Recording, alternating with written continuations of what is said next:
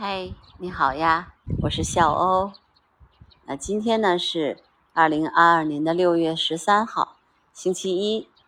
那么也是我的一个常规的观鸟快要结束的那个时间。我一般呢都是在早上的六点钟开始观察，那么到九点四十左右到十点钟之前吧，我会结束我的观察。那么今天早上呢？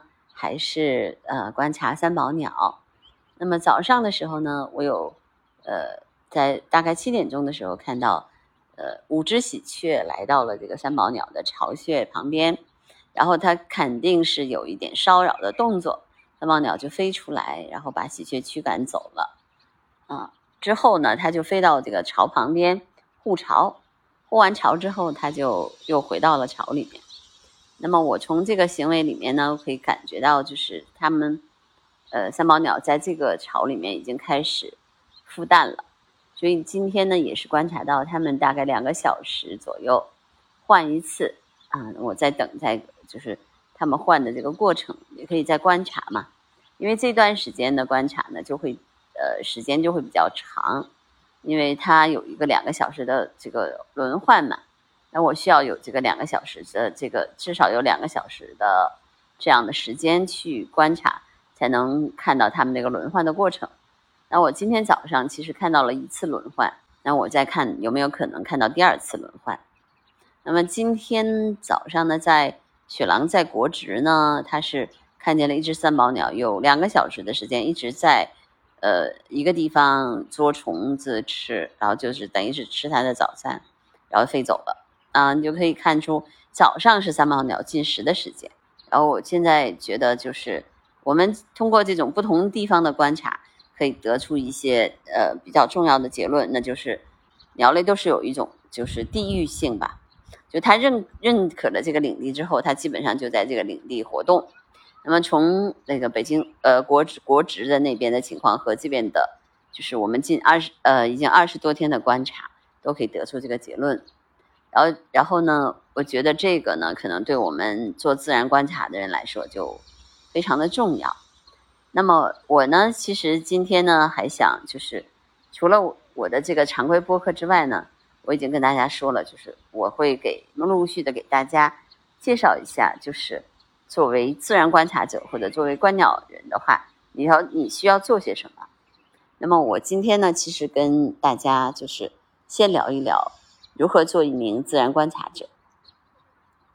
那么，呃，我觉得就是自然观察呢，其实是就是人类一个非常重要的一个啊基本的技能，因为你在这个自然观察当中呢，你才能认识认识自然，然后了解动植物，然后呢，才能丰富你的知识，开阔你的眼界。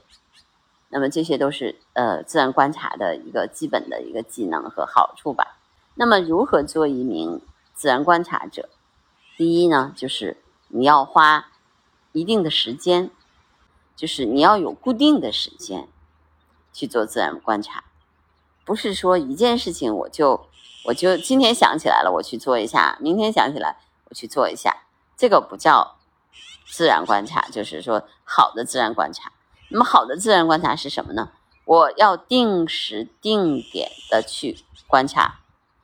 那比如说我说的定时，就是说我每周，比如说有有三次，每天早上呃五点钟到七点钟这个时间我去自做自然观察，然后这个时间之后我去上班，我去做其他的事情，那就是一个固定的自然观察时间。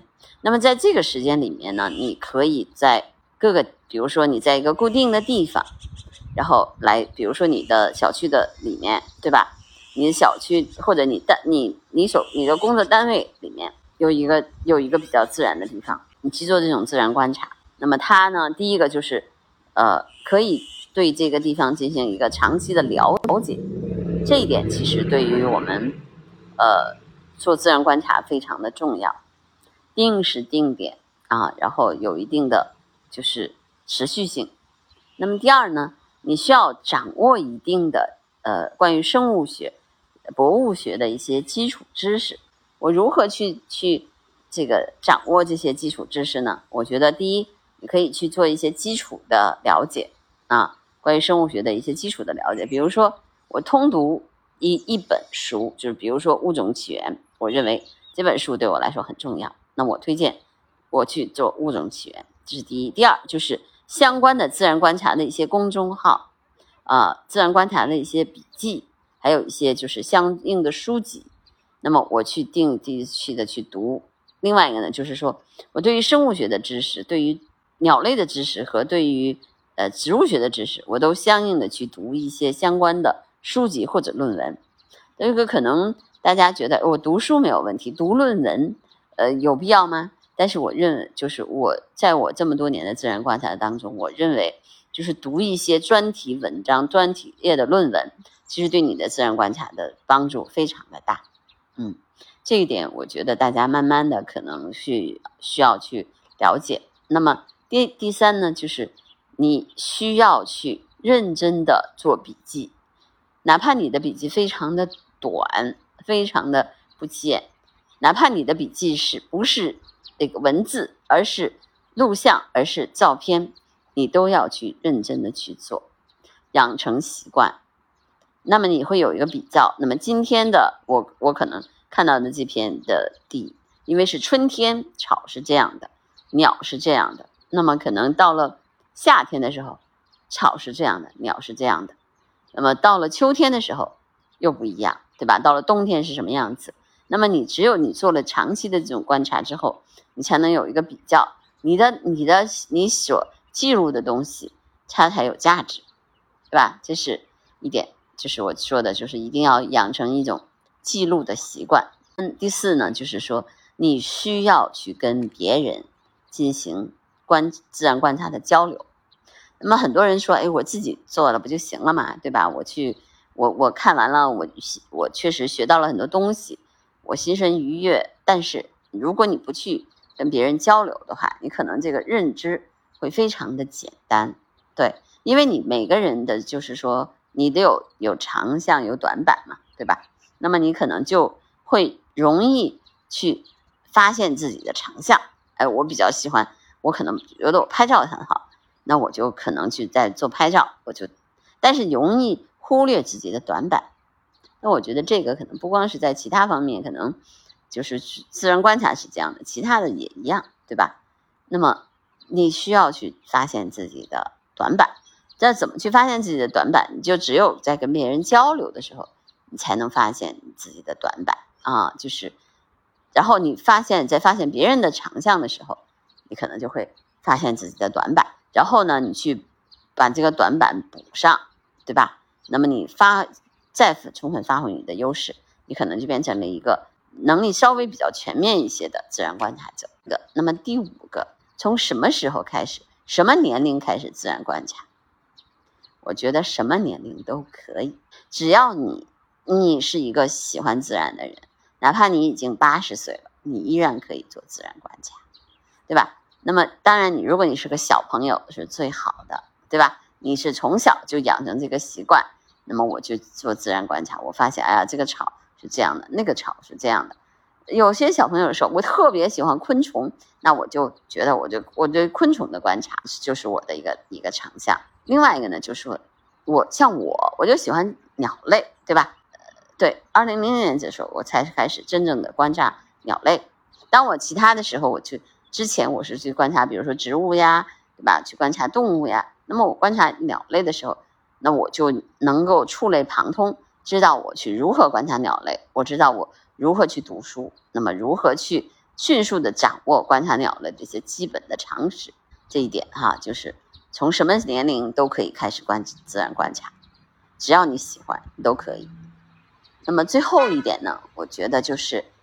找到在自然观察当中你擅长的领域，因为这个还是很重要的。就是我对我来说，那么我现在就找到了，说，哎，我可能这一段时间就我而言，我比较擅长于观察鸟类，因为这个是我基基于说，第一，我的我的这个视力比较好，就是我的一般比一般人看得远，呃，眼眼神比较好。另外呢，我的听力。可能也比较好，那么我可以听到，我可以辨音里呃比别人可能稍微好一些，我可以听见听出来不同鸟类的那个不同时期的叫声啊。另外一个呢，就是说我有呃之前拍摄动物或者人物的这种呃就所谓的拍摄能力，就是拍摄手法，那么我也知道去如何很尽快的去呃发现拍摄鸟类的一些规律。那所以我说呢，就是说你要找到你在自然观察当中你所熟悉或者比较擅长的领域，然后把这个领域自己做到最最好。但你同时不要去忽略其他的自然观察，比如说在春天的时候，花是什么样子的，果子如何如何如何这个这个呃成长。你觉得这个东西跟观鸟有关没什么关系啊？但其实草木的生长，对吧？这个这个。植物的这种呃果实的这种成熟，对于你观察鸟类也非常有帮助。因为这个时间，这个这种鸟就来了，因为这种植物成熟了，鸟儿就来吃这种植物了，对吧？就是它是有一种共生的关系的啊。我希其实希望能够给大更给到大家的，更多的是一些信息和知识性的这种呃帮助。那么当然就是说最终。进行自然观察的人还是你自己，而不是我哈。我可以说，你们听我的播客听的时间长了的人，那可能会对我对这个自然观察有一定的认识，因为我毕竟在播客里。如果你真的听完了我的二百期的播客，你肯定会掌握一种方法，对吧？掌握一些基础的鸟类的知识，掌握一些自然观观察鸟类的方式和手段。但是最终观察能不能成功？你能不能成为这方面的这个观察者，还是需要你自己的努力，是吧？就是比如说像我，我自己其实做这种鸟类的自然观察，就是观察一种鸟类，我我可以做到每天早上啊起来，然后去观察它的行为方式，它的它的方法，那我就是觉得这个就是有收获的。只要你真正的做了这种系统的自然观察，一定会有收获。但是呢，我我没有说。大家一定按照我这种方法来做，就是最好的、最成功的。你们有你们自己的方式，有你们自己的方法，但是记住一点，就是你的热爱会让它持续，你的专业会让它呃，就是更有价值。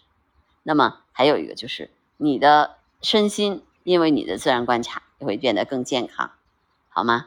然后呃，每天可能陆续的。大家会发现我的博客里面内容有所改变，那我会更多的有一些知识性的东西，然后给大家更多的一些呃各方面的知识和常识啊，然后除了我自己的这个观察以外，好吗？那我今天的声音纪录片就到这儿吧。好的，拜拜。